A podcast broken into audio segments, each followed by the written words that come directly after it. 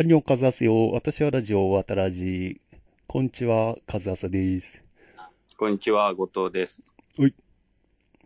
じゃあ、今回はね、あの、はいまあ俺が見た映画とか、俺が見た。うん。あとは、ふ復活してから寄せられた感想とか、はい。あと、後藤が気になってることとかの話をしようかなと。そう、そうですね。うん。はいどうする先に後藤が気になってる話しようか。うーん、いや、まあ。ちょっと、ちょっとうん、先に、和橋さん、お願いします。うん。俺はね、んめっちゃ面白いアニメを見つけたのよ。はい、はい。ごめんなさい、なんか、おならが鳴りました。お腹が鳴りました。うんなんか、スマホが喋り始め る。 何これ。いや、なんか、エモパーっていう機能が喋るんですよ。うん、喋らないですかこれえ、エモパーティーなんかエモパー ?OK、Google じゃなくて。あ、あれか。うん、アンドロ Siri イのド方。アかンドロイド。アンドロイド。あ、こっちも喋り始めた。本当だ。喋ってるじゃないですか。 OK、Google って言うとね、喋るよ。 まあ、それは知ってますけど。じゃあね、俺が見たね、アニメめちゃはくちゃ、面白い。はめい。っちゃ面白かった。インビンシブルっていうやつ。はい。アマプラにあるんだけど、うんまあ、向こうの 2D アニメ。うん。うんうん。あんまりさ、2D アニメ、向こうの 2D アニメってなんか絵がちょっと日本と違うから、あんま見なかったんだけど、うん。なんかね、これは YouTube で、あの、ショートムービーみたいな感じで上がってたのよ。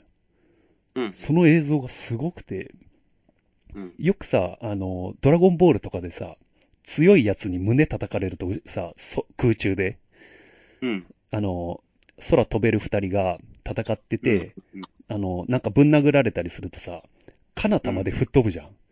うんうん。で、そこに市街地があったらどうなるかっていう映像なのよ。うんうんうん。で、ビル突き抜けて、道路をゴロンゴロン転がるんだけど、うん。すごい勢いだから、その転がる先にいる人とか車がなぎ倒されまくって、うん。、で、あの、主人公が、こう、やられるんだけど、で、はーって気づくと、自分が 吹き飛んでうん転がってきたところが大惨事になって人死にまくってんの。うおん。ー、すげえと思って、この表現。うで、んその突き抜けたビルとかがどんどん倒壊してって、なんか人助けようとするんだけど、全然助けらんなくて、 なんか、はいはい。なんだこのゴア、ゴア描写と思って。うんで、それで見始めたんだけど、うんうん。なんかね、最初は、主人公は普通の高校生なのよ。うんで、男の子で、で、ちょっと冴えない感じ。うんなんだけど、みんなには黙ってるけど、実は親父がスーパーヒーローで、あなんあ。かスーパーマン的なスーパーヒーローなのよ。うんで、はい一応この世界はヴィランとスーパーマン、あ、スーパーヒーローがいる世界で、ヴィラン、ヴィラン。ヴィランって、ヴィルヴィヴィランって敵ね。敵。スーパーヒーローの悪う役。んで、なんか、そういう世界観なんだけど、で、まあ普通にテレビで、あの、今日もヒーローが活躍しましたとか言ってんのよ。うんうん。で、親父はなんか一匹狼のスーパーヒーローで、だけど最強みたいな感じ。うんで、あの、主人公もいつかお前にも、こうヒーローとしての力が目覚める時が来るんだとか言われてて、うん。だけど、なんか、その、親父は、なんかお母さんに頭が上がらない感じで、はい。で、まあ、すごい良好な家族なね。うんで、なんか、その主人公の恋模様とかが描かれてて、で、1話目の最後で、なんか親父が、うん。そ、の、一番、一番人気のスーパーヒーローチームを集めんねはい。ん。で、何すんのかなと思ったら、そいつら全員殺し始めるのよ。はいはい。で、なんか殺し方もすごいえぐくて、なんか、顔何がを始、まるんですか顔を手で握って握りつぶしたり、うん。なんかね、すごいんだよ、殺し方が。って、え、え、え、え、えって言ってるうちに1話が終わって、で、2話目になっても、お、親父も結 構、瀕死の重傷を負ったんだけど、なんか、主人公たちはまさか、親父がそんなことをしたと思ってなくて、で、親父も襲われたんだって言ってて、嘘ついてて、で、親父はなんであんなことをしたのかと、あの、なんか主人公も力が目覚めるものうよすごい、確か。うん。いう話になってないです。すごくないこの話。なんか、後藤映像が消えたけど。あ、もしもし。あ、もしあ、ももし。しもし。あ、聞こえた。うん。よかった。うすみん。ません。なんか、うん二重スリット現象をうん検索しようとして、うん。ブラウザー見てたらう、ん。ズームの方が消え、なんか なるほどね。い消えちゃいました。多てい分うかなんか負荷が。あれだね。ズーム、普通に50分とか やってんのになぜか落ちないね。あ、それ、あれ何なんですかね。うん僕も仕事でやってて、で、で、途中でなんか40分経過しましたとか出ますけど、うん。まあ、有料使用者だと思われてんのか。うん、よくわかんないです。うんで、 まあまあ、インビンシブルは、まあそんな話よ。うんうんうん最近、アマゾン、同じアマゾンプライムで、ブラうザん。ー、はい。あ、ブラザーだっけなザ・ブラザーだっけななんか、にそういう実写の似たようなのもあんだよ。うんうん。スーパーヒーローもんだけど、実はスーパーヒーローがめっちゃ悪い奴らっていう。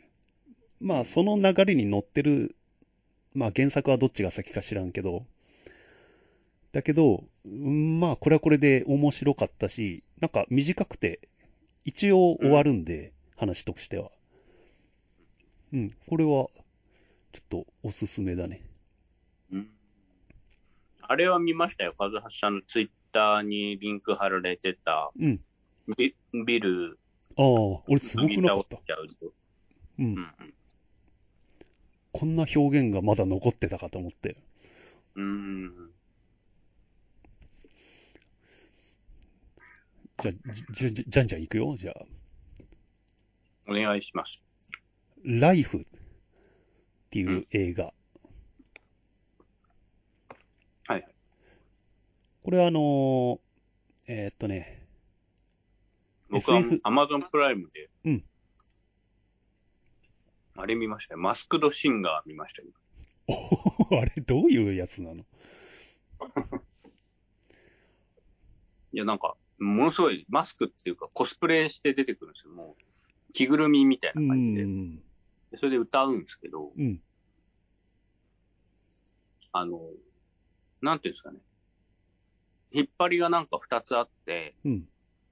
その、すっごいお金かけてるから、うんその着ぐるみもすごいし、その、なかなんんかアバマックダアンマサビエー、みたいな。うん、アマビエみたいな、それ、ものすごい、あの、ショーとしては結構、なんかこう見れるんですよ。うん。歌も結構大体うまいし。うんそれで、一個はその、どっちの、えー誰の歌をまだ聴きたいかっていうんう対決の要素と、うんで負け、負けた人は、うんあの、マスクを脱がなきゃいけないっていう、うん。その、んこの人は誰だったんだろうっていう引っ張りが2つあって、うんだから、なんか、結局誰だったとしても結構、なんか面白く見れちゃう、ね。ほう。え、それ勝ち抜きみたいな感じななんか勝ち抜きトーナメントなんですよ。のああ、じゃあ、 1対1で戦ってう、ん。で、えー次に、まだこの人の曲が聴きたいという方に投票してくださいって言うんですよ。あ、っていうことは、あ、1対1なの、 1対1です。ああ、1対1か。で、12人ぐらいうん。チャレンジャーがい、あの、参加者がいて、みんな着ぐるみなの。みんな着ぐるみ、ほぼ。トーナメント戦ってことトーナメント戦です。ああ。それで、で、最後まで勝ち抜いたら全部でうん6試合戦わなきゃいけないから、うん。一応全員6曲用意してきて、6曲めっちゃそのダンスとかもあるんで、うんそれの準備してきてるんですよああ、なるほど。だから、負けるとめっちゃ悔しいみたいで。ああ、そうだね。うん。そうそうそうそう。だから、で、結構大物の、明らかに声小林幸子だなっていうような、あの、いや、で、小林幸子なの。ちょっとそう、途中までしか僕見てなくて。なんか予告で歌ってる声聞いたら、これあの、水野、水、水、あアニソンの水木しげるじゃなくて、ああ、水し、なんとか7。水なんとか7もまうで行ってて出かてこ完ない。全にそこの人じゃんと思った声聞いて。あ、そうですか。あ、そうなんだ、あのまあ人似てる誰かなのかもしんないけど。うんうん。なんなんか途中でこの、あの、中に入ってるのは、超セレブの人ですとか言って、煽るんですけど、うん。一番最初に顔出てきた人見て、うんえ、誰この人って思っちゃいましたけど。それさ、あの、マスクかぶってさ、野球やってさ、この野球選手に勝てたら脱ぎますみたいな番組あってさ、うんで、脱いでさ、出てきたのがさ、うんなんかすげえ微妙な選手でさ、 なんか誰って思ってさ、そのがっかり感みたいな。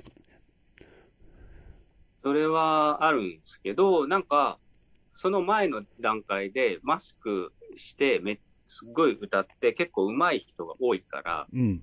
それでその有名人を覚えるんですよ。うん。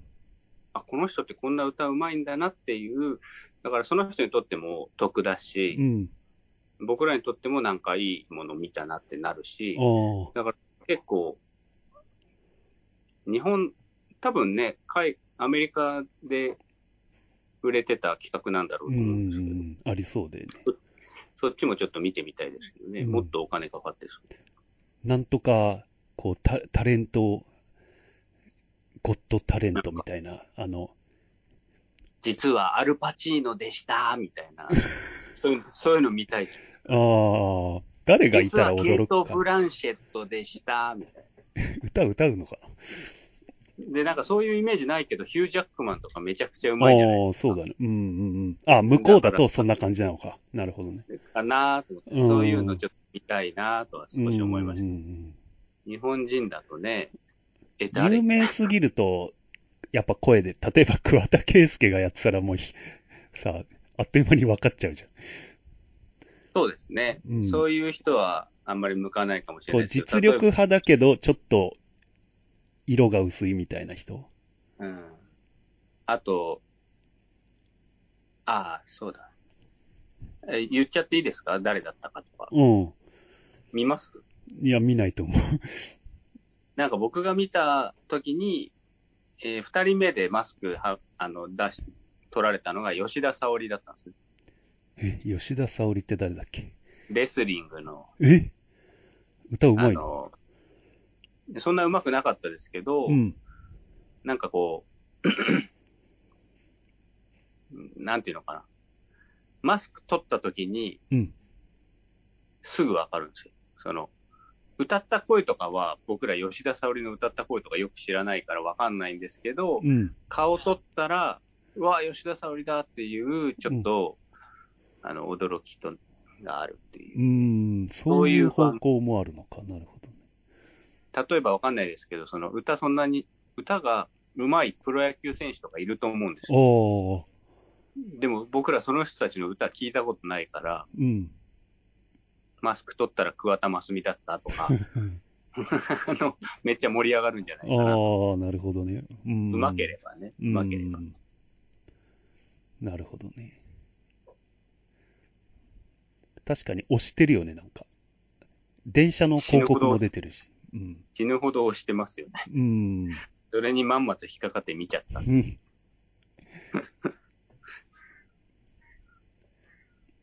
あとね、まあ、ライフはそんな語ることないんで、ライフってな、なんですかドキュメンタリ SF、ーか SF?、 SF、うんうん。ありがちな SF。あ、でもなんかあったかも。アマゾンプライムのあの映画の、アマゾンプライムって、うん。あれなんか、探してる映画を検索するのすごいやりづらくないですかあのー俺、フわざァイヤースティック TV、あの、テレビにぶっ刺すやつうん。で見てて、あの、検索機能がね、超使いづらい。ですよね。うん。だからなんかこう、アマゾンプライムがおすすめするのを、うん。なんかしぶしぶ見るみたいなことにな そるうそうそう。渋い渋い。だからなんか、ちょっと思ったのは、うん。あんまり作品数ないのかなって。ああ。なんかこう検索したらすぐバレちゃう。いや、なんか、2000年代、ホラー、アメリカみたいなので出しあの検索したらう、ん。 13とか、ああ。とかになっちゃうと、うん。え、何これ、アマゾンプライムって何ってなっちゃうじゃないでうんうすんか。うん。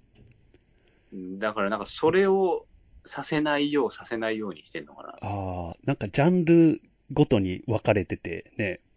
同じ、この行にある作品がこの行にもあるみたいな表示のされ方するよね。そうですね。うん。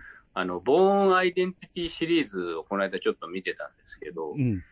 ボーンアイデンティティ、ボーンスプレマシー、ボーンアルティメイタム、うん。 ボーンレガシー、うんジェイソン・ボーンなんですよ。よく知ってんねで。全部で5個。うん。そのうちの4番目、ボーンレガシーだけうん。有料だったんですよ。へえ。え、ジェレミー・レナーのやつああ、ちょっと忘れ役ち者ゃった違な。うやついや、その有料のはだから見てないですけど。おお。役者違うんですかそうそうそう。ボー一ンじゃなくな回るだけ違うの。確か。ジェレミー・レナーがやってたような気がするんだけど。あじゃあ、それはまちょっとまだ見てない。うん。うーん。じゃあ、ホドルフスキーのデューンの話していいいいっすはい。超面白かった。これなんか会社の人も言ってて、うんそれ見てくださいよって言われて。あ、そうなのうん。これね、あの、ドキュメンタリー。そう。で、ホドロフスキーって俺見たことなかったんだけど、映画。カルト映画監督みたいな言われ方されてる人だけどさ。メキデューシンのコ人。監デ督じゃないんですかューンは、あだデビッド・リンチだ。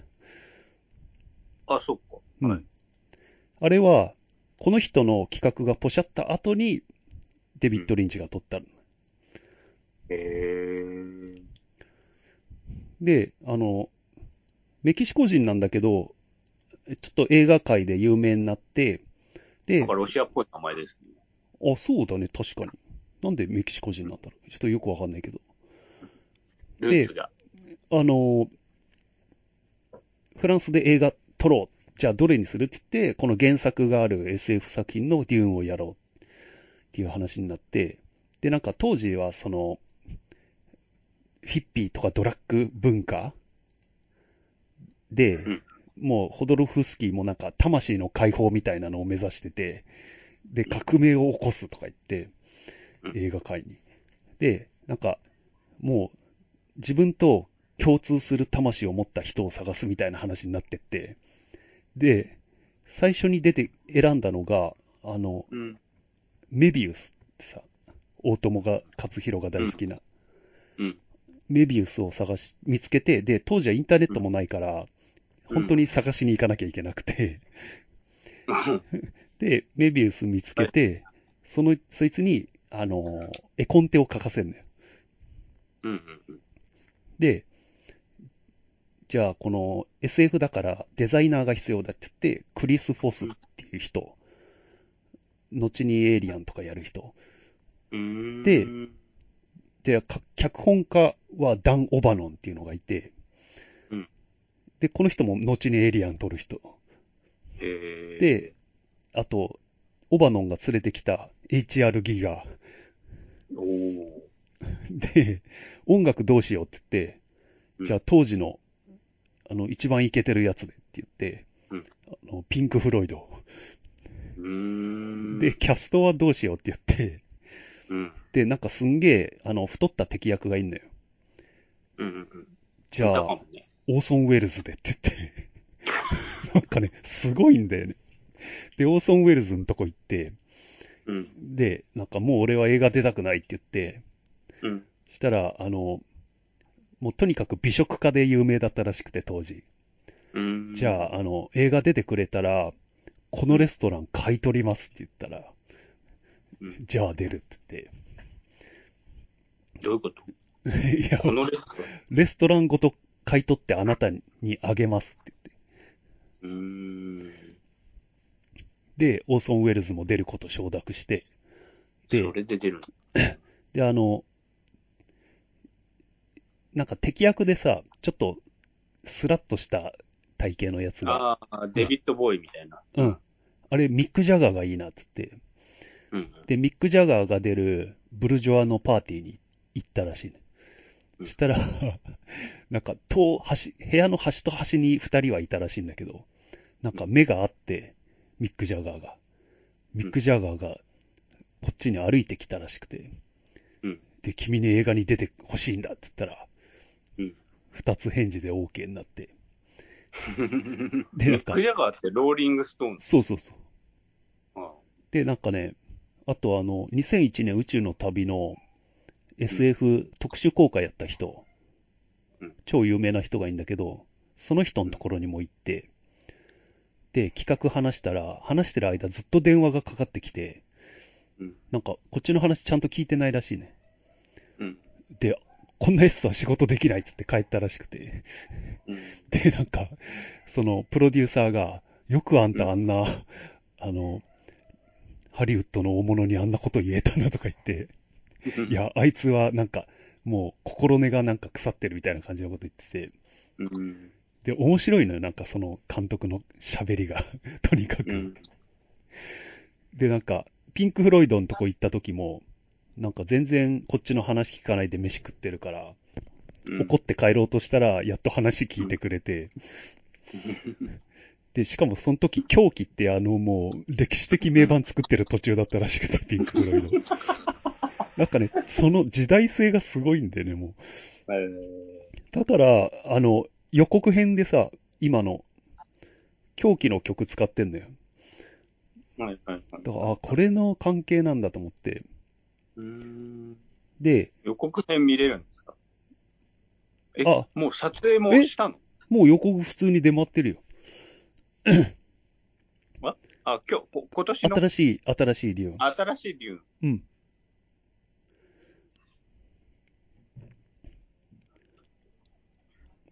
で、はいえーっとね、まあそんな感じですごいみんな、みんなに葉っぱかけて、まあ葉っぱも吸いながら作ったね。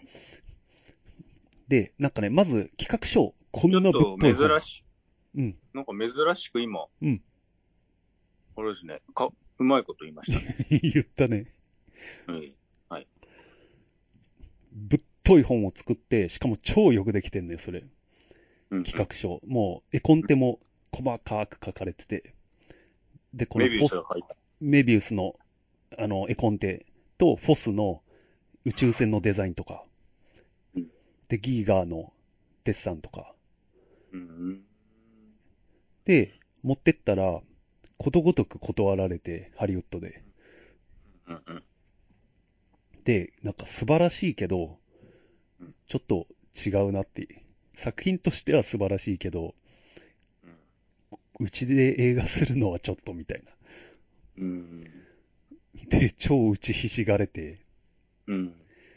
たんだけど、まあ、結果的にデビッド・リンチがやることになって、うん。で、息子を主役にしたかったのよ。ホドルフスキ自ー。分の息子うん。うん2年間、武術のトレーニングさせたのよ。へえ。でも、ポシャって、で、息子に誘われて、その、デビッド・リンチの映画、見に行こうって言って。うんで、親父が、いや、見ないって言ってるから、お前そんなんで魂の戦士じゃねえだろって言われて、連れてかれて、魂の何魂の戦士。 天使。ずっと魂の戦士を集めるって言ってたね、ホドロフスキーは。うんで、連れてかれて、見てたら、最初もう、すごいしょんぼりしながら見てたら、こんなすごい認めてたのよ、結構、デビッド・リンチのことを、ホドルフスキうー。んうんうん。だから、この人が撮ったら素晴らしい映画になるんだろうと思ってたら、だんだん見てる間に元気になったらしくて、うん。よし、これは超ダ作だって思ったらしくて、はいはい。いや、まあわかるけど、ちょっと。うん。で、なんか最後にすごいメッセージ性がすごくて、なんかこう、なんかこう、もし、そういうす映画とか作ろうとして、ボツにされても、その作品はいつか息を吹き返すかもしれないし、とかなんか言ってて、なんかね、創作者に対しての励ますメッセージみたいなのがすごくて、いやこのひ人が面白いなと思った、ホドロフスキーの。うん。うん。って思って、で、その後漫画を描いたのよ、この人。はいはい。で、俺持ってた、それ。ええすごいですこううん、あの、メビウスのやつとか、あとはい、また別の人と描いたやつとか、ね、持ってて、ね。なんとなくホドロフスキーって名前を、なんでこの人映画監督だと思ってたんだけど、なんで漫画描いてんのかなって思ってたんだけど、うん、あこの人がこれを諦めきれずに漫画にしたんだと思って。で、その、その後、ギーガーとかダン・オーバノンとか、フォスがエイリアンに関わってるんでね。うん。だからなんかそこで集めた人材が、ああとダリ、そうねダダリとかも出てくるんだよ、これ。ええダリそれはすげえ。うん。なんか私はハリウッドで一番お金をもらう役者になる、なるんだとか言って、すげえ高額ふっかけてきて、大変だったみたいな話。なんか、ただ、やっぱりエイリアンうん。ができる、なんかこう、い礎を築いた感じがしますね。そうそうそうそうそその、エイリアンがやっぱり変えましたよね。すべてをね。う。うん。その後の、うん。多分。だから、もしこれデューンができてたら、スター・ウォーズより前だったらしいんだよね。おーだから、もう全然、まあ、こけてたかもしんないけど、何かが変わってたかもしれないと、これがやってたら。っていう、ちょっとこれ俺、俺今年見た映画の中で一番だったね。うーん。でももしかしたらわかんないですけど、うん、ホドルフスキーっていううん。人をうん映してるそっちのドキュメンタリーの方が面白かったの。そうそうそう、もしかしたら、ね、かん、イフで完成した作品を見た俺より、完成せず、このドキュメンタリーを見た俺の方が楽しんだかもしんない。ジミー大西の絵見るよりジミー大西見てた方が面白い。ああ。わかんないけど。でさ、ギーガーの絵とかさ、見てて、あ、これって、あ、このポシャッター、デューンのために描いた絵だったんだとかいうのが後で分かって、へえはい。うん、しかもその絵が、プロメテウスに使う、のデザインに使われてたりするんだよね。へえすごいですね。うん。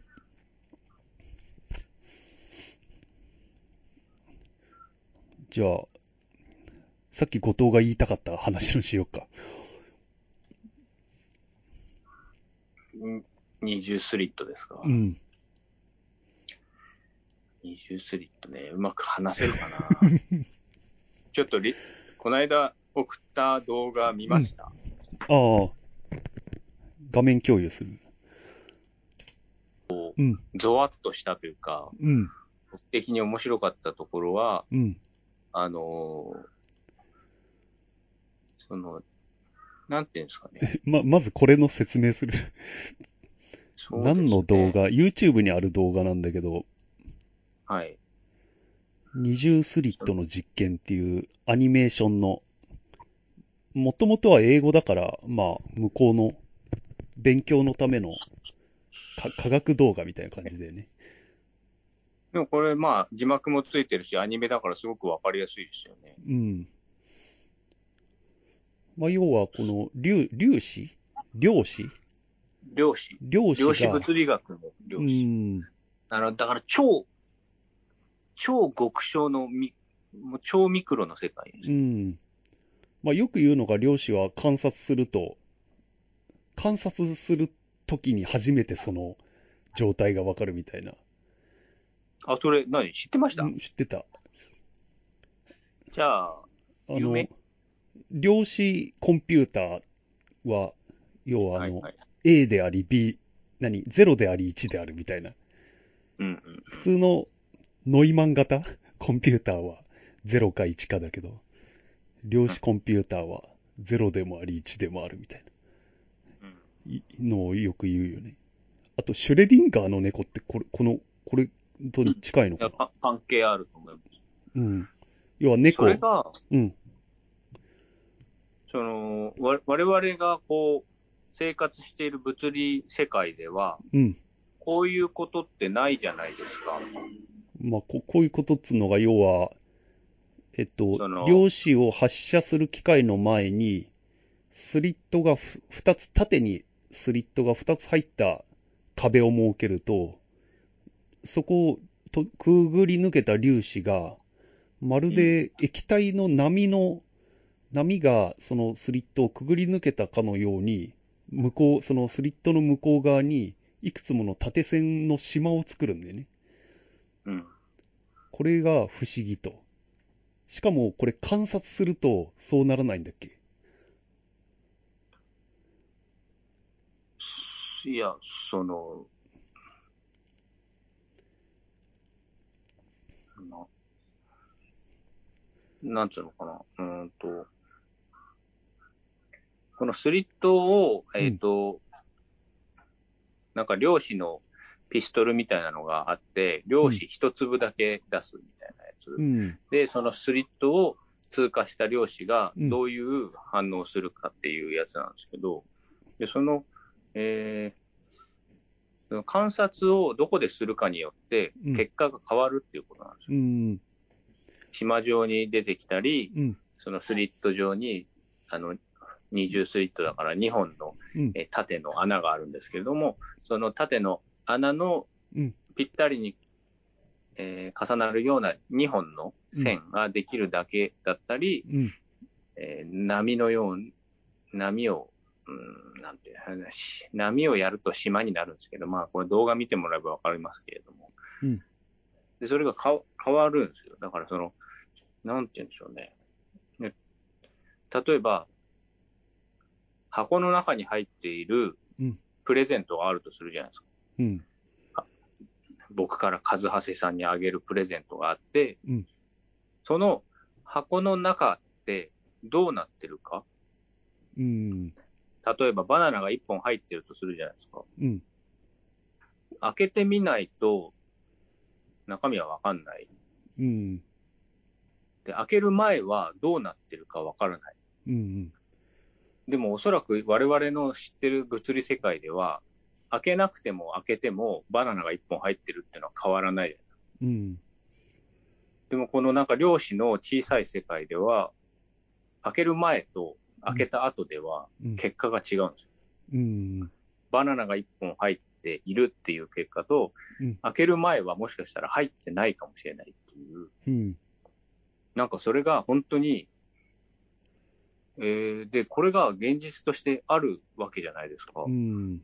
これがこの世に存在するっていうことは、うんなんか本当にスタンド攻撃受けたみたいなゾワッとするような感じだった。要は、スリットの目の前で観察すると、縦の線が、えースリットの向こう側の壁に、縦のす2つの線が、いわゆる一般的な物理の考えに沿うように穴を通り抜けた粒子量子が壁にぶつかって、その穴の形と同じ形の、えっ、と、そのうん跡が残るんだけど、その、えっ、と、穴の目の前じゃないところから観察すると、うん波のような、波が当たった時と同じような、複数の縦縞が壁に残るんだよね。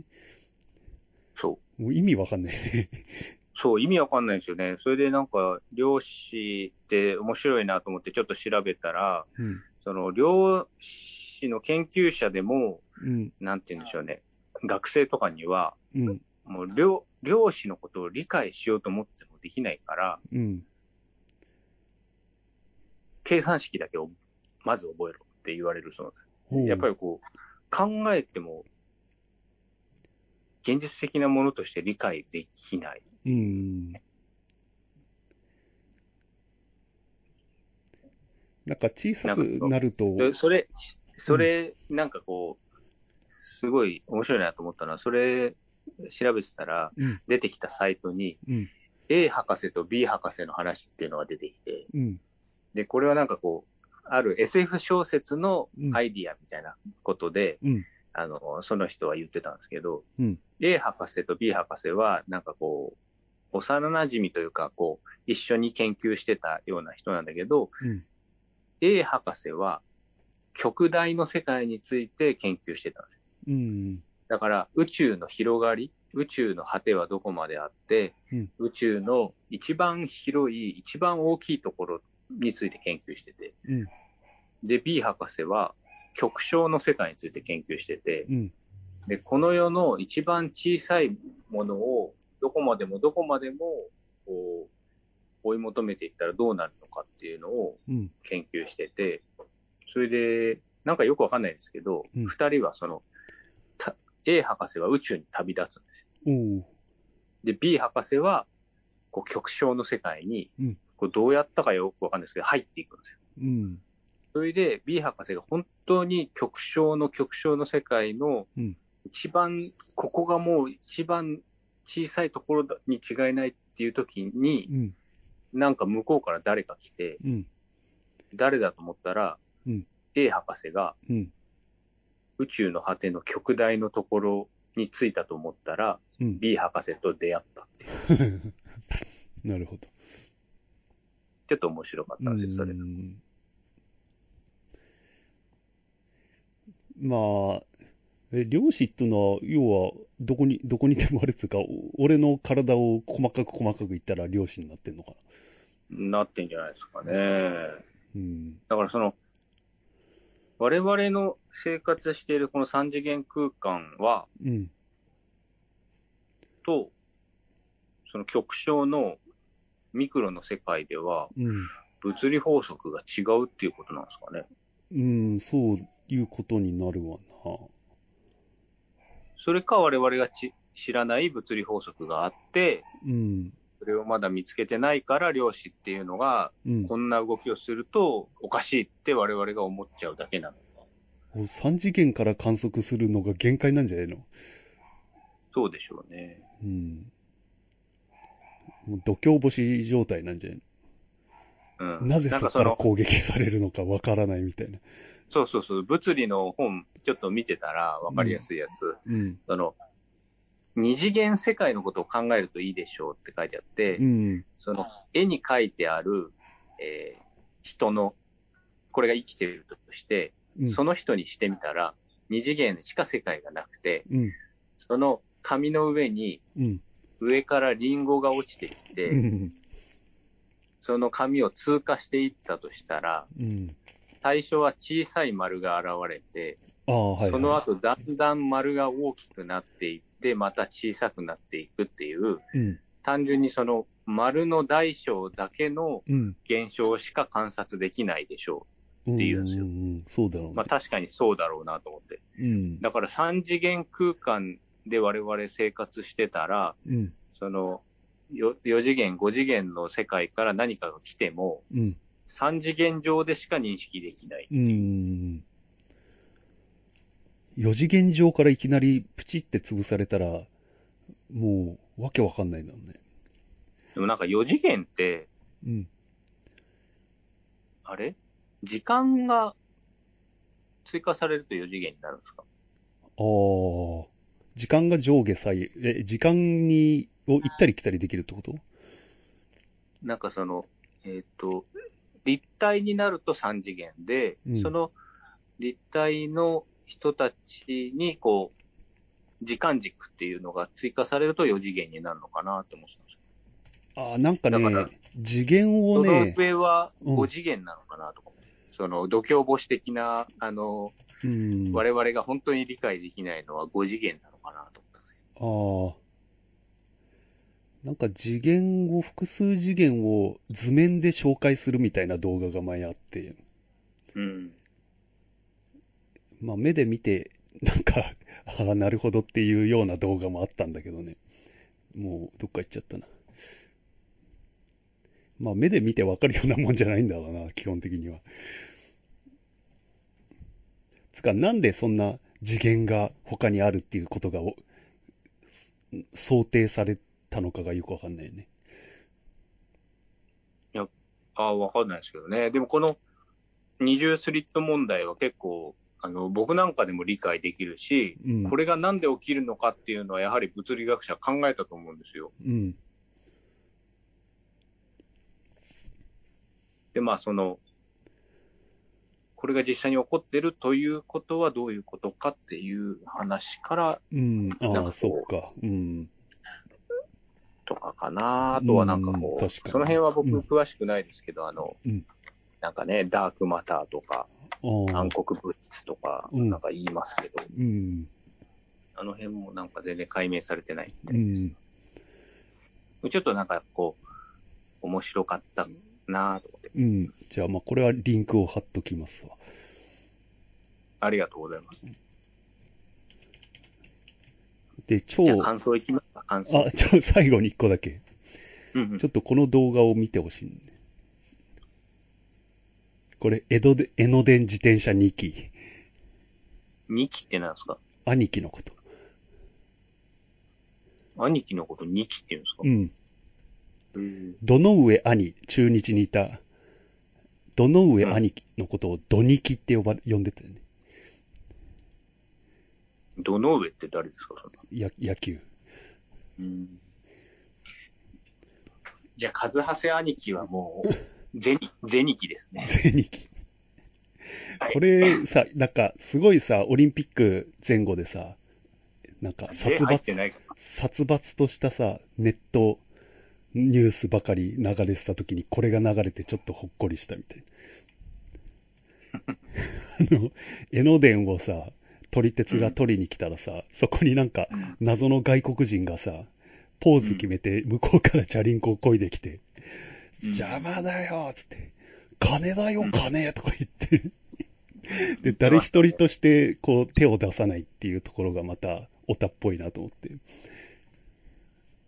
もなんか、この、今日の朝のニュースでもやってましたけど、そのうん、中央線の線路の中とかに入り込んじゃって、ん電車が30分ぐらい止まったとか言ってて、おお、で、なんか逮捕というか、なんか書類送検されたみたいなんですけどう、ん、でその人が言うには、うん、いい写真が撮れたら売れるそうなんですよ。へえ、 5000円から、うんえーあ500円から5000円ぐらいで売れるっていうう。ん、でそれ、なんかこう、そう考えると、うん、それ目的でやってるから、やっぱり金だよ、金とかいうあーそういうことか発言になるのかなとあ思ってあ、、なるほどね。だから仕事なんですよね、彼らはう。ん、だから趣味で、うん本当に鉄道好きな人たちって、うん、本当に一緒にされたくないなあっあて思ってるよ。ー、なんか素晴らしだからなんかこいう写真が逆転に、売ああ、何うん、転売ヤーあ転売ヤーってあ話。ーなんあかあ、こう、なんていうのかな、あの、スニーカーとか別に好きでもないのにプレミアつくから並ぶ人とかああ、いるらしいですなけるど。ほどね。なんかだからそういう、なんかこう愛を感じないですね。うんそうなってくるなんか俺はその後いろいろ発覚して、実はこの日記の、日記は実は、なんか料理屋やってたのかなと。うんあ。っちの方で。小料理屋みたいな。どっちのえ、 江ノ電走ってる方。湘南とか。うん。で、なんか、これがきっかけでめちゃくちゃ客入るようになったとか。うんで、写真撮る、なんか写真撮らせてくださいって言うと、あの片手上げたポーズをしてくれるっていう。うん。で、あと奥さんが女優っていう。なん か、ものすげえ勝ち組だったんだなっていうのがだんだん分かってきて、なんか、撮り鉄、完全敗北みた いなのが面白かった。でもあれわざとやってますよね。ですよ。あの、そうです撮り鉄の邪魔しようと思って来てますよねあ。、そうなのか、そこまで計画的なの。え違うんですかえ、いや、たまたまカメラマンがいっぱいいるから、こう、おちゃらけて手あげたぐらいかと思ったんだけど、あれ、そそこまで狙ってやってたんかと思いましたけど、だって、うん。なんて言うんだろうな。タイミングが良すぎる。たまたま通りかかったとは思ってなかったですね。あ、そうなんだ。うん。うん。そう考えるとちょっと闇だね。闇かな。うん。じゃあ、感想の方行こうか。もう、これで僕たちを、うんあ僕をもうホットにさせてく ださい。カズハセさん。じゃあまず、まあこれ、最初の方は、まあ俺が復活した後のやつなんだけど、はい。えっ、と、リクさん、渡らじだな。まあ俺がマンイーターの回上げた後に聞いてくれたのね。はい。はい。で、次。えっ、と、これね、iTunes に感想が、数少ない感想が載ってんだけど、はい。ただの聞いている人さん、復活してたまた聞けて嬉しいです。星5つもくれて。 ありがとうございます。ただの聞いてた人さん。ただの聞いている人さん。 ただの聞いている人さん、うん。ね、5つもくれちゃって。本当にいい人ですようんね。ただの聞いてる。だって、ただの聞いている人にもかかわらず、コメントをしそうだよね。ているわけですからもうすでに、ただの聞いてる人じゃないよね。うんうん。ただの聞いているコメントをするそう人ですだよね。うん。ええうん。ありがとうございます。ありがとうございます。で、この前、ヒロシさん聞いてないって俺言ってたんだけど、聞いてたわ。怖い。怖いって言っちゃったら嬉しい。渡らじ再開してた、ヒロシさん。で、冬月さん。渡らじってこんなたどたどしかったっけって思いながら楽しく聞きました。再開よろしく、よ、嬉しく思います。ありがとうございます。そんなのずーっとたどたどしいですよね。我々といいう。や、確かにこの最初の回のたどたどしさが、ね、なんか俺あそもうです、俺もわざと空白、空白とか切らなかったし。あ、そうなん。うん。今のね、うん。もう隙間を埋めていく YouTube 動画の感じに慣れてない人にはちょっあれやめてほしいんだよまな、あ俺。なんかさ、あの、同じ画角で撮ってんのにさ、カットカットでさ、なんか、体がカクカクカクカクカクってなるじゃん。わかるこの感覚。と、いやわかりますよ。その、あね。れやめてほしい。あれは間が怖いんですようね。ん。 その労力だったら、レジュメ書いて貼っといた方が早いんじゃねえかと思うんだけど。えよくわかんないです。いや、言うことを、言うことをコピペ、言うことをさ、カンペか、カンペをさ、カメラの前に貼ってさ、あの、編集しないぞっていう感じで、うん喋ればいいのに、なんか喋ったから後で編集すればいいやみたいなうん。ので、見てるこっちはなんだこのカクカク人間と思っちゃうっていううのん。が嫌だね。まあ、じゃあ見るなって話なんだよね。うん。えー民間人スパスパさん。渡らじ10病原菌鉄会拝聴遅くなりましたが再開めでたし祝。読み上げサブスクなんてものがあるのか。サイコパスの中野信子かなは大人の自由研究シリーズの題材としていくつか読んだ、見たが、和橋さんと同じ意見でペラかったのでやめた。うん。ありがとうございます。まあ、スパスパさんはね、もう独り立ちしましたからね。スパスパさんやってんですか、ポッドキャスト。やってる。映画、ポッドキャスト、リクさんと。うん。いつかやると思ってたんだけど、うん。もう、そっちも、もう1年以上経ってるね。1、2、3。じゃあ、うん。民、何民スパス民間人が気になっスパ た。スパスパスパさんのこの、あの、ツイッターの画像、カズハセさんが書いたんじゃなかった、あ、そうそうそうそう。うん。まだ使ってくれてるね。似てるんですか、これ。。ここまで濃くない けどね。でも、あの、雰囲気はある。うんん。ありがとうごあざりがいとうまございます。えーっとね、次。滋賀県さん。この人はね、ブログにコメント書いてくれる人。あら、ありがとうございます。久しぶりにブログ来たら更新してた。米は1、2回しか書いてないですが、全部聞いてます。また更新を楽しみにしてますお。い。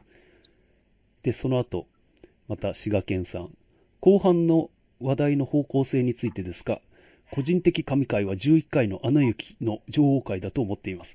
コットンさんの話題をかき乱す感じが好きなので、私的には今後も適当、かっこ失礼な感じが良いです。いずれにしろ、カズハスさん、コットンさんの負担にならない感じで緩く続けていければと、いただければと思います。で、続いて。犬かわいそう映画といえば、優勢からの物体 X も事の発端が犬でしたよ ね。カズハスさんの言っていた犬無事だったシチュエーションも何回か映画で見た覚えがありますが思い出せない。全然話は変わりますが、今、戦場のメリークリスマスの 4K 修復版をやっていますが、とても良かったです。最近の技術はすごいですね。あーうん。あれ、4K 修復版すごいですよね。あ、そうなあのの、ポアロ BS でやってるんですけあど、あ、はいはい。 4K だか知らないですけど、うんもう本当この間撮ったみたいな、あの、撮はあ。ってて、ポアロねす、ごい、ポアロ面白いっつうか、なんかね、めちゃ取りくち方ゃがね、凝ってるんだよね。凝ってる。あれね、細部かなり凝ってうる。ん。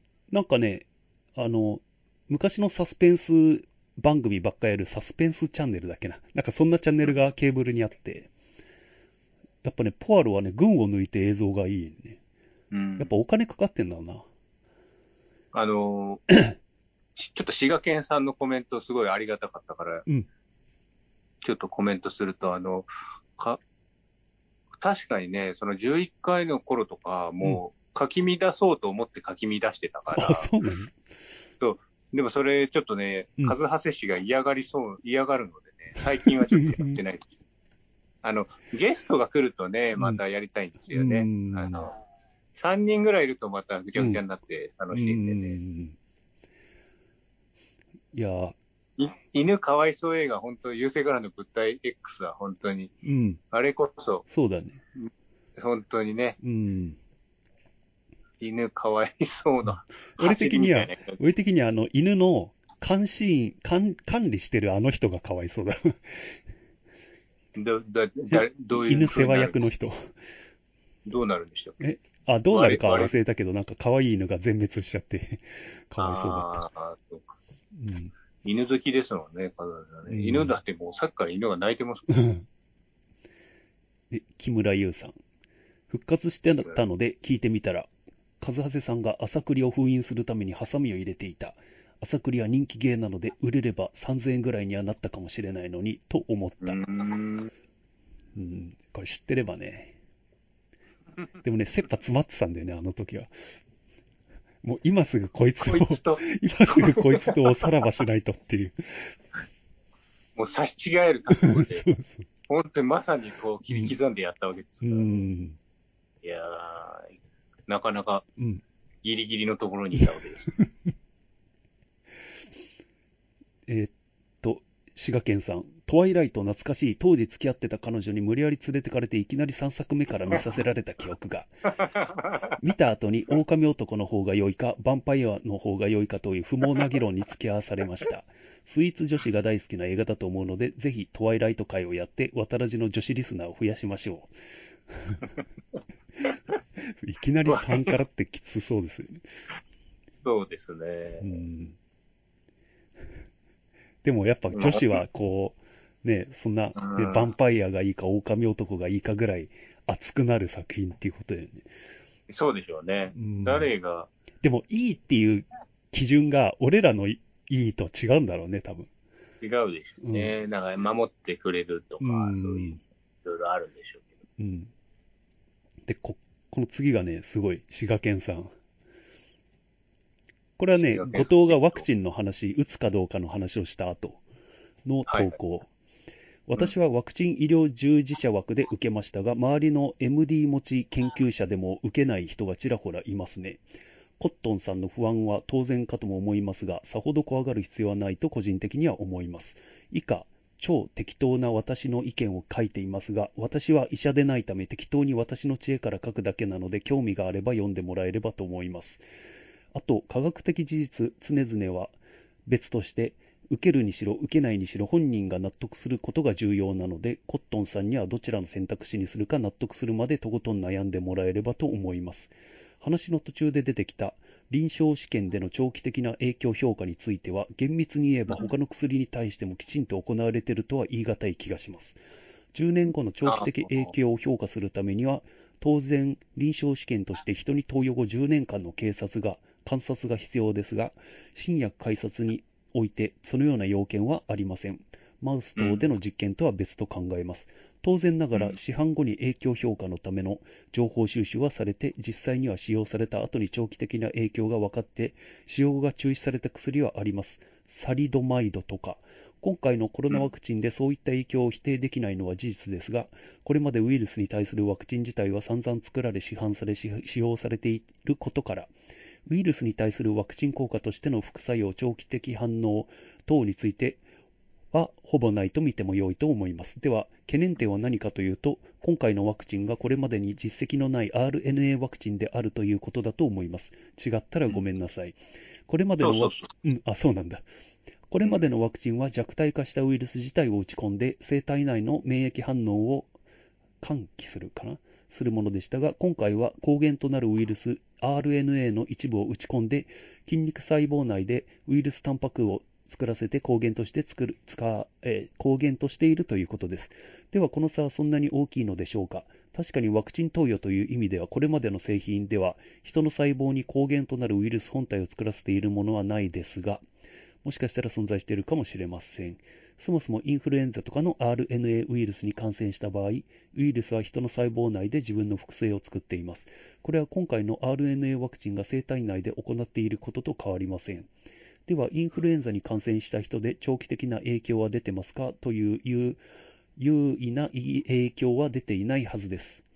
もう一つ考えられる RNA ワクチンの影響として、大量の RNA を生体内に入れて、細胞内の細胞内ゲノムにウイルスの一部が取り込まれてしまうのではないかという疑問があるかもしれませんが、この点については当然臨床、当然前臨床や臨床試験でも検討されると思います。また、そもそも RNA を細胞内に注入して、目的タンパク質を作らせるなんて方法は医療目的でない研究においては日常的に広く使われている技術ですが、私もよく使っています。それで注入した RNA がゲノム上に取り込まれるといった科学的なコンセンサスはないと思います。かっこ特殊環境を除く。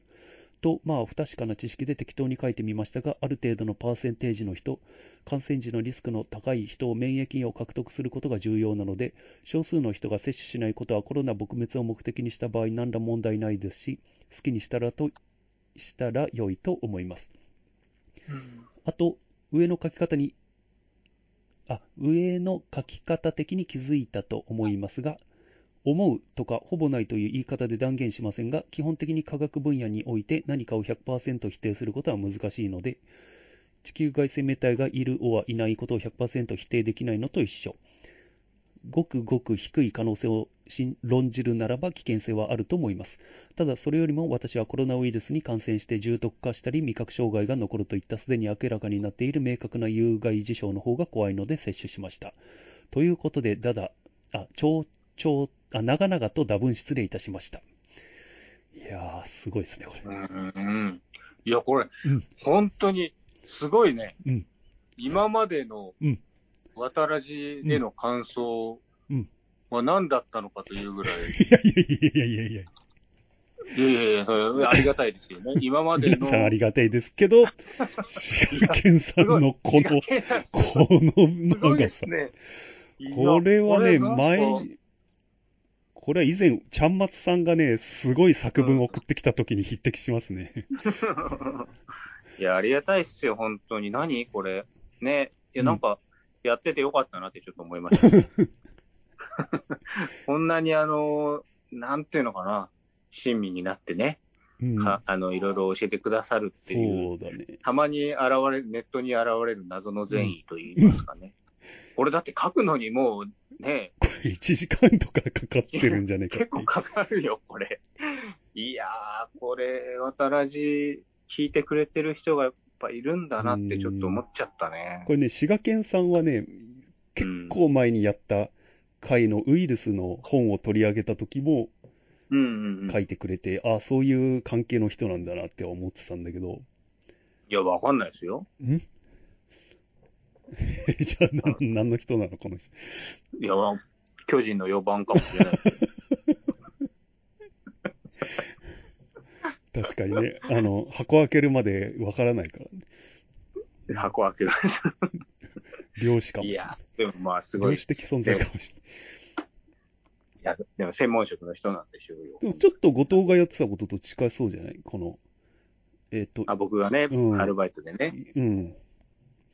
で、で、この滋賀県さんの書き方から分かったのは、要するに後藤が気にしてる RNA、RNA っていうのは DNA は二重螺旋に対して RNA は一一一重螺旋っていう言い方するのか分かんないけど、うん。要はこいつが DNA っていうのは二重、まあ、間違ってたらお申し訳ないですけど、二重螺旋なんだけど人間の DNA、何かを作ろうとしたらそこからペロって RNA になって、そこからうんそいつがなんかタンパク質を作るんだけど、えっ、と、ウイルスはその RNA をこう乗っ取るのかなんなのかわかんないけど、自分の RNA で勝手にこの人の体の中で自分の作りたいものを作っちゃうわけよ。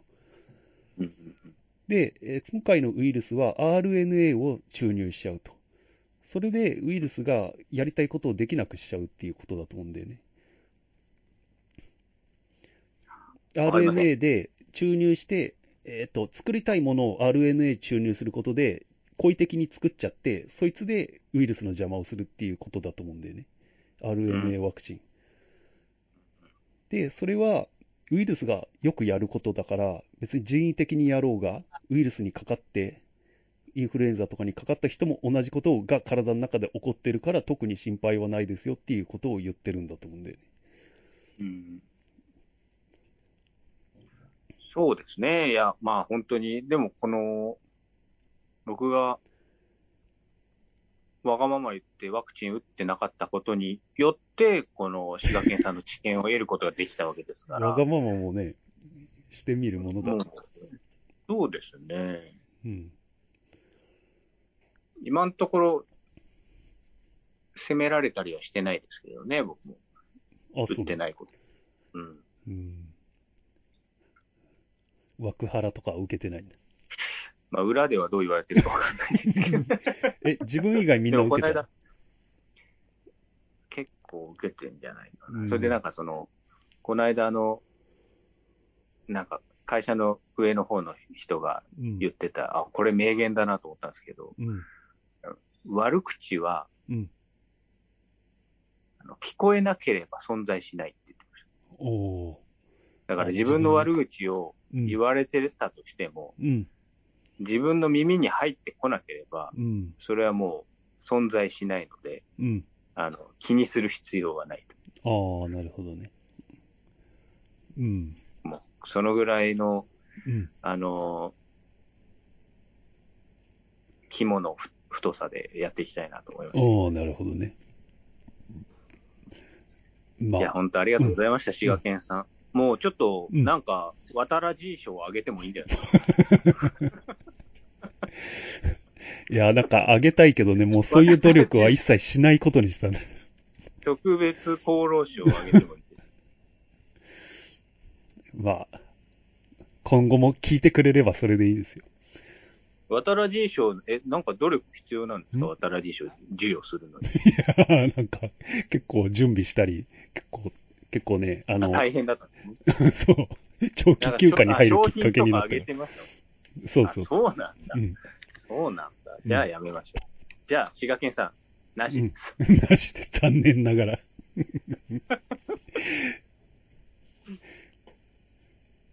えー続いて、リクさん。あ、あるんですね、まだ。うん。りパワーワードっぽい立憲民主がコング。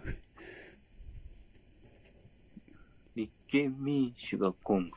あの、コング対ゴジラの話したとき。そう。はいだから地いつ元も負けるってこと。ゴジラが自民党で、要するに、コングは名前とか世代が変わるけど、こう、ん。ずっと自民党と戦ってるっていう意味では立憲民主でね。うーん。うん。はいはいはい。で、リクさん。メッセージ、ヒロインは子供が死ぬと分かっていても、その子に会いたいから産むという選択をしたのだと思いました。パートナーはそれが許せなかったから彼女と別れたのだと。ドゥには歪んだマゾコンの毛と男へのむき出しの偏見があると思います。で、産むためには男が必要なので、彼女は彼を利用した、まあ彼っつうのは旦那ですね。ジェレミー・レナー。利用した形になることが歪んでいるけど、真理よなと思いましたと。 これ何の映画についてですメか、ッセージって書いてあるじあ、メッセージゃん。うん。だから俺は、俺が乗れなかった部分について、リクさんが解説してくれたわけよ。うんうんうん。要は、こう、俺は終盤、ヒロインが、子供を、は死ぬって分かってるけど、子供を作りたい。うんで、旦那は逃げるって分かってるけど、そのためには旦那と結婚するみたいな。うん。うんうん。うん。まあ、そういうところから歪んだ監督の し、なんか、マザコン系が浮かび上がってくるっていう。うんうんひろしさん、渡らじ264回、シーサーを信頼しない2人がシーサーからお届けするポッドキャスト。うん。これ多分ね、 聞いてないでしょって俺が散々言った時の反応だと思うんだよね。 もう、聞いてんですよ、ひろしさんは。意外とね。もうなんか、なんかこう、もう、うん複数のポッドキャストとかを同時に流してても聞き分けられる能 右力と左でがあ聞りいてそるうかもしれありそうですね。ない。うん。うんで、また、ひろしさん、和橋さんがメッセージは引っかかるところがあると言われていたけど、作品にとって重要な部分、かつ分かりにくいところなので、解説系のサイトを見るなり、原作を読むなりするともっと楽しめるなと思いました。僕は原作読んだ時は意味はわからないぞって思った気がします。シャマランは下品なドニ・ビルヌーブ。逆に言うと、上品なシャン、あ上品なシャマラン。。ニピルヌ ーブで。 なるほどね。いや、でも原作ちょっと読んでみたいですね、メッセージうでーは。ん。確かにね、解説してもらわないとわからない部分が多い気がする。うん。俺が思ってる部分もミスミスリーディングなのかもしれない。っていうのはあるな。また、ひろしさん。渡らじ200、あ、これさっき言ったな。渡らじ263回、ひろしさん。 バスケ話、バスケ話で欧州クラブチームの名前が出てくるとドキッとしますよね。総合クラブだからバスケチームも持ってるの知ってても、それはさておき、PDF 内の文字を認識してテキスト化する機能は Adobe Acrobat に搭載されてますよ。精度は今一つというかつての印象ですが、かつての印象ですが。うん。これ知ってたあいや、知らないです。え、ねこんな基本的なソフトに入ってるとは。 PDF を、本当に、ああー、でも、どうだろう。PDF でいいのいや ?PDF じゃなくて、手書きの文字とかじゃなくて。いやいや、PDF でもスキャンできると思うんで。ああ、できそうるなかんも。だや。うん。おや PDF、ってみたうい。んっていすうごいありがとうございます話みたいだね。うん。いやー、なんかこう問いかけてみるもんですね。いなんや、だかっねてもう続、続々といろいろなことがこれに分かってくる。このヒロシさんのツイートに、まなたんラかジね、ニームがす。いません、ガン、あの、私関係なくつぶやいてくれてるのかもしれないけど、ガンタムさんっていう人が、オフィスレンズも便利ですよ。ってヒロシさんに返してるね。うーオフィんスレンズっていうのもあるらしいね。オフィス、あ、えー、あ、なんかそれ、ちょっと調べてたら出てきたかも、オフィスレンズうって。ん。すごいね。こう、ちょっとすごい。困ってることは、渡らじで言えば、本当です全ね。部ね、ヒロシさんが回答してくれるっていう。部。 なんかないですか困ってること、カズハさん。困ってること。そうだね。この間僕、あの、うん健康診断でバリウム飲んだんですけあど、あ、はいはい。もう本当に2回目だったんですけど、なんか1回目よりかは本当に飲むのが辛くてあ、あ、飲み込むのが結構もううん、大変だなと思ったんですけど、うん。これどうやったらいいんですかこれ気になるね、確かに。 ちょっと知ってる人いたらそう、俺はあの、滋賀県産。滋賀県産。そういう系じゃないような気がするんだよね、滋賀県産。そうか。そうですね。うん。でも、詳しいかもしれないね。そういうのね、スパスパさんが詳しいな。あの直腸カメラとかよくやってるから。お願いします。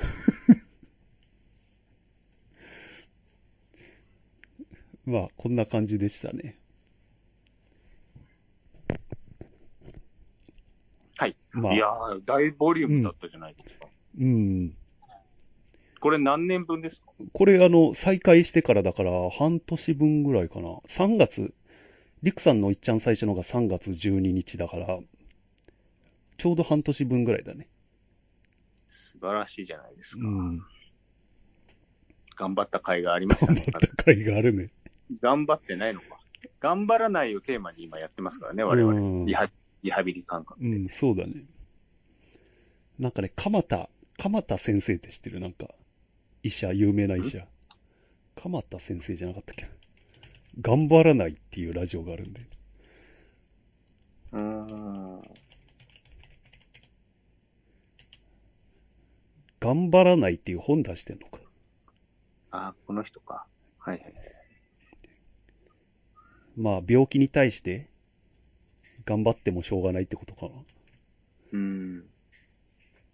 もう結構、これ1時間ぐらい喋ってませんうん、そうだね。じゃあ、終こわんろうなもんでしょうか。終わるう終わる。ん。じゃあ、まあ、とりあえず喋りたいことは喋れた。うん。ですね。うん、もうアウトプットして。うん。またリフレッシュできた かな。えー、すいません。コメント待って。じゃあ、コメント待ってます。ハコッメシュンタトグ、ハッシュタグつけなくても探しますけど。コメントなくてもね、聞いてくれるだけでもいいです。うん、そうっすね。ありがとうございます。ひらがな、わた、カタカナ、ラジ、ハッシュタグ。でうん、つぶやいていただけると、ありがたいですね。ひらがな、わた、カタカナ、ラジ。うんこれいいっすね。でもね、最近ね、最近つうか昔からそうなんだけど、はいわたらじってみんな使うから、うなんん。かね、わたらじ始まったとか書いてあるけど、うちとか全然関係ない。あ、じゃあもうかぶっちゃってるんですね。う。うんん。よくある名前になっちゃってんだ。うん。じゃあまあ、そんなこん感じで。はい。はい。じゃあ、ありがとうございはまいし。た。ありがとうございました。はい